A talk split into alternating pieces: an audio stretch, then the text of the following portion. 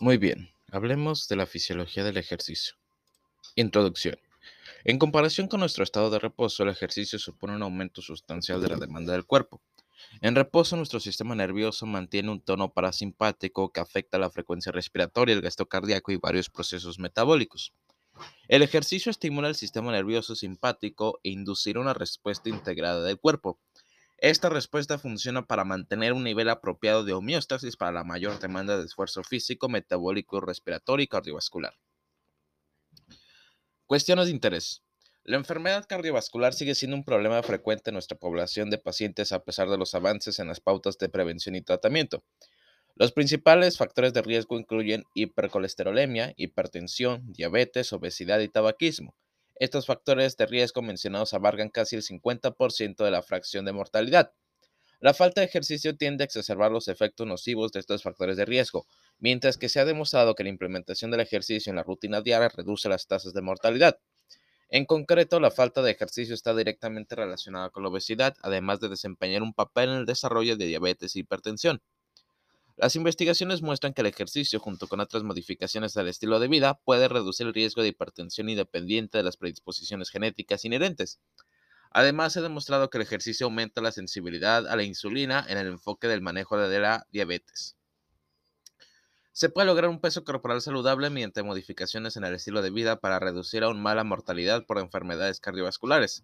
Dado que el ejercicio es una intervención no invasiva y no farmacéutica, tiene un papel fundamental con respecto a la accesibilidad y la mejora de la calidad de vida. A nivel celular. Trabajando desde la anatomía microscópica hasta la anatomía celular, comenzamos a nivel del músculo esquelético. Dentro de cada músculo esquelético hay cientos de fibras musculares que están compartimentadas de manera organizada linealmente. Trabajan en conjunto para cortar el músculo al contraerse. La capa más externa del músculo es el epimicio. El epimicio, y dentro de esta capa las fibras musculares se agrupan en fascículos musculares.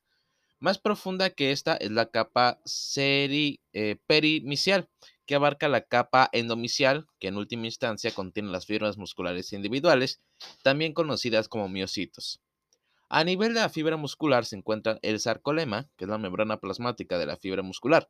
El sarcoplasma es análogo al citoplasma y el retículo sarcoplásmico es similar a un retículo endoplásmico liso. Por último, tenemos a las miofibrillas que están compuestas por filamentos contráctiles de actina y miocina. Dentro de todo ello, la unidad funcional de las miofibrillas es la sarcómera. Se compone de una organización de miofilamentos contráctiles estos miofilamentos son el filamento de actina, que es el filamento delgado, y el filamento de miocina, que es el filamento grueso. Un sarcómero se define como los filamentos entre los discos Z. El centro del sarcómero es la línea M, que ancla los gruesos filamentos de miocina. La banda I es el área adyacente a las líneas Z donde los filamentos de miocina no se superponen a los filamentos de actina. Los sarcómeros están dispuestos de extremo a extremo a lo largo de toda la longitud de la fibra muscular y la contracción sincronizada de cada unidad produce una contracción muscular visible. Sistema de órganos involucrado. La actividad física en, forma ah, la actividad física en forma de ejercicio induce una respuesta coordinada de múltiples sistemas de órganos. Sistema músculo-esquelético. El sistema músculo-esquelético está a la vanguardia. Tres tipos de fibras musculares tienen características diferentes. Una mayor actividad de miocina tepeasa es directamente proporcional a una velocidad de contracción muscular más rápida, mientras que una mayor capacidad oxidativa se relaciona con la fatigabilidad. Las fibras de tipo 1 se conocen como fibras de contracción lenta. Estas fibras tienen abundantes mitocondrias y mioglobina con gran aporte vascular. Poseen baja actividad miocina tepeasa, alta oxidativa y baja capacidad glucolítica. Son resistentes a la fatiga. Estas fibras predominan en los músculos posturales ya que proporcionan poca fuerza pero no se fatigan tan fácilmente como los demás. Las fibras de tipo 2A se conocen como fibras oxidativas de contracción rápida. Poseen alta actividad miocina tepeasa, alta capacidad oxidativa y alta glucolítica. Es relativamente resistente a la fatiga. Estas fibras se reclutan para actividades de potencia que requieren un esfuerzo sostenido, como el levantamiento de pesas para múltiples repeticiones.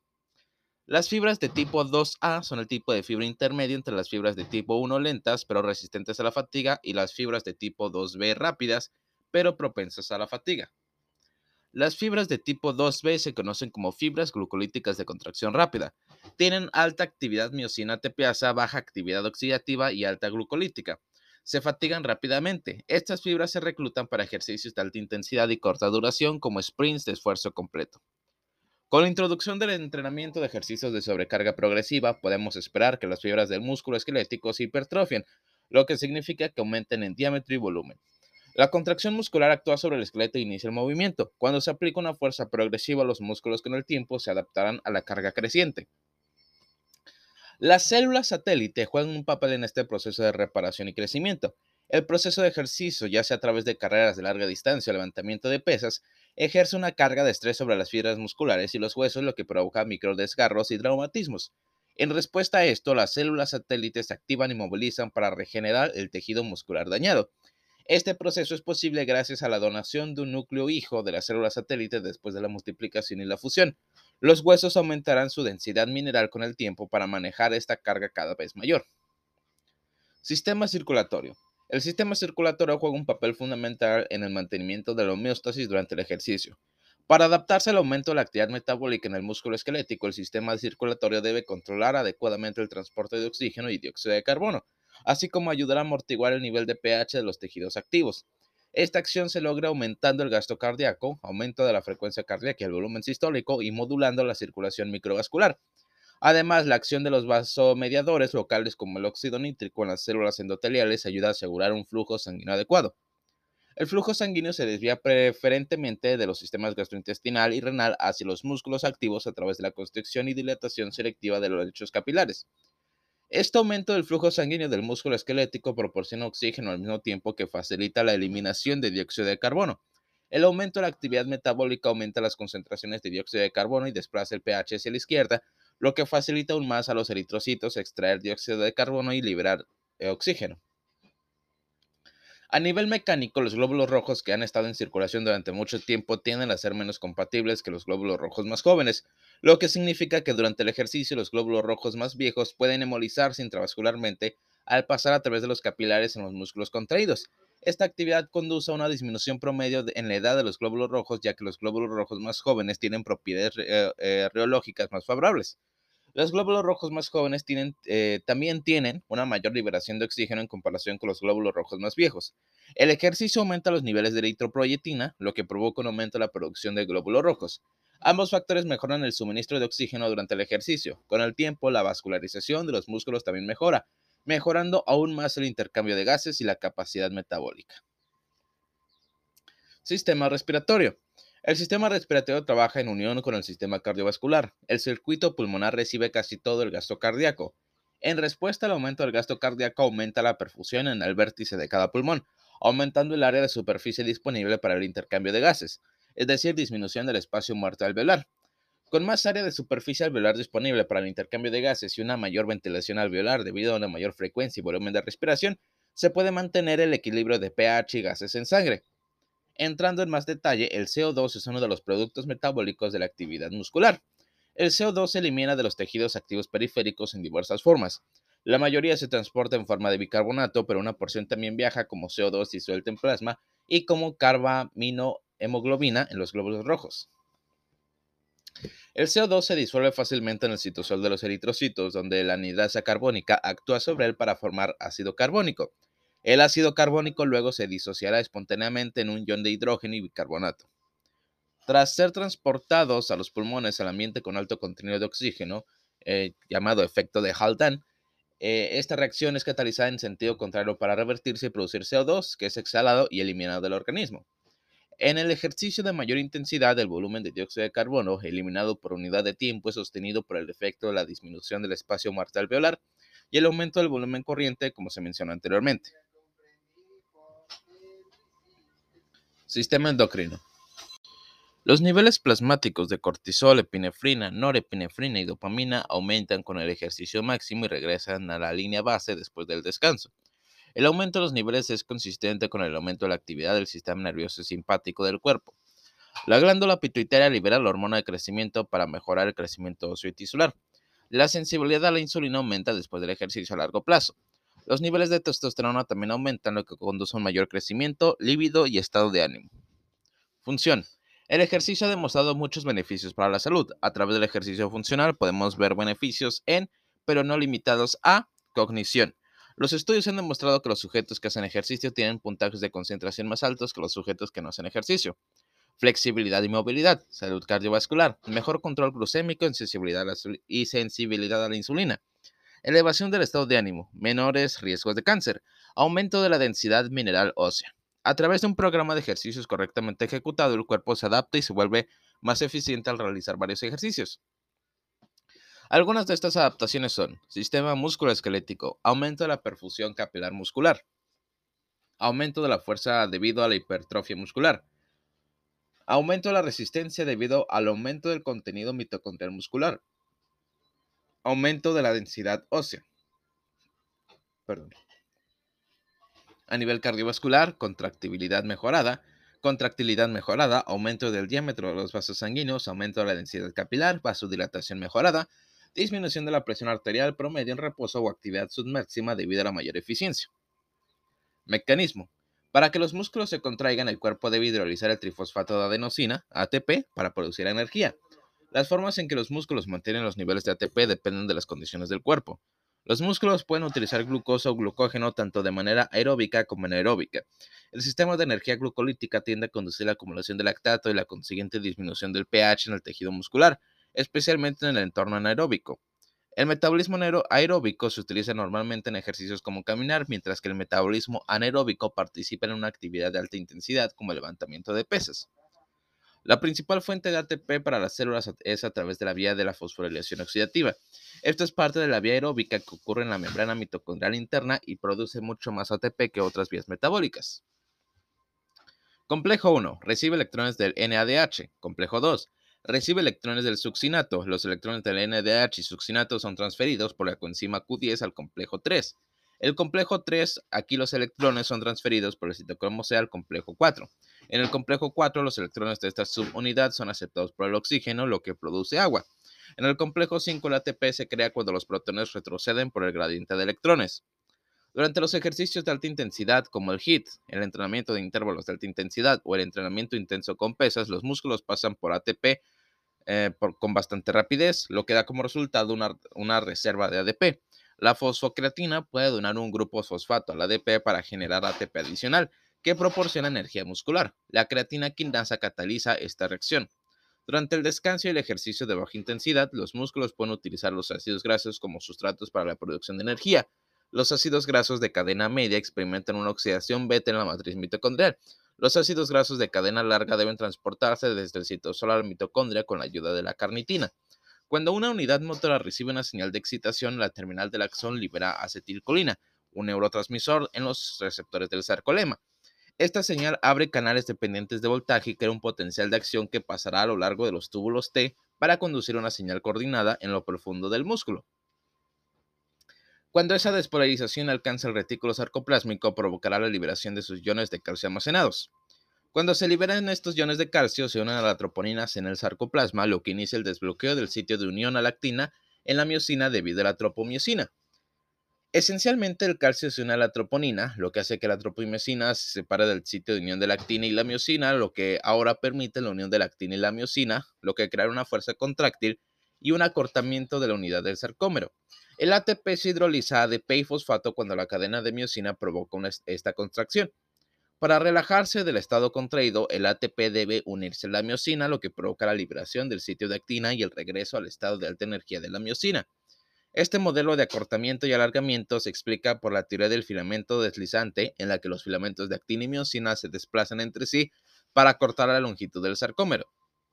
Contracción isométrica. El músculo se contrae activamente, pero no hay cambio en la longitud debido a las fuerzas iguales y opuestas en direcciones opuestas. Sosteniendo una posición de tabla o cargando comestibles en el brazo medio flexionado y sosteniendo en esta posición es un ejemplo. La contracción concéntrica. El músculo se contrae activamente y disminuye su longitud debido a una mayor fuerza muscular en, en relación con la fuerza opuesta, que se aproxima a su inserción y origen. Eh, el uso del bíceps con mancuernas, el press de banco las sentadillas. La contracción excéntrica. El músculo se contrae activamente, pero aún aumenta su longitud. El músculo se contrae con menos fuerza por su fuerza opuesta. la parte negativa del ejercicio mencionado anteriormente, es decir, de hacer pues, eh, pesas con el bíceps. Pruebas relacionadas. La capacidad del ejercicio puede ser una medida útil de la función cardiovascular y pulmonar. La tolerancia alterada del ejercicio puede reflejar una disfunción en cualquiera de los sistemas de órganos involucrados. El inicio de los síntomas durante una prueba de ejercicio controlado puede sugerir condiciones como angina, enfermedad vascular periférica o incluso asma inducida por el ejercicio. A menudo un historial completo tomado del paciente también puede recomendar estas condiciones, pero una prueba de ejercicio supervisada puede ser mucho más objetiva. En la consulta para cuantificar la tolerancia al ejercicio, un proveedor de atención médica puede preguntar la cantidad de tramos de escaleras que un paciente puede tolerar o la cantidad de cuadras que puede caminar sin detenerse. Es importante tener en cuenta el periodo de tiempo en el que pueden estar ocurriendo cambios en la tolerancia al ejercicio. Los cambios de capacidad agudos frente a crónicos pueden sugerir diferentes etiologías de enfermedad. El volumen de oxígeno es el consumo de oxígeno y se explica por la ecuación de Fick. Esta ecuación, esta, ecuación, esta ecuación establece que el volumen de oxígeno es igual al gasto cardíaco multiplicado por la diferencia de los niveles de oxígeno arterial y venoso. El volumen de oxígeno máximo es la medida de la capacidad del ejercicio aeróbico, definida como la mayor tasa de consumo de oxígeno que un individuo puede mantener durante una actividad intensa. El volumen de oxígeno máximo, en litros de oxígeno por minuto, se puede medir haciendo que un sujeto realice un ejercicio en una cinta rodante o en una bicicleta con una intensidad creciente. Durante el ejercicio, el consumo de oxígeno se calcula midiendo los volúmenes y concentraciones de gas inspirado y expirado.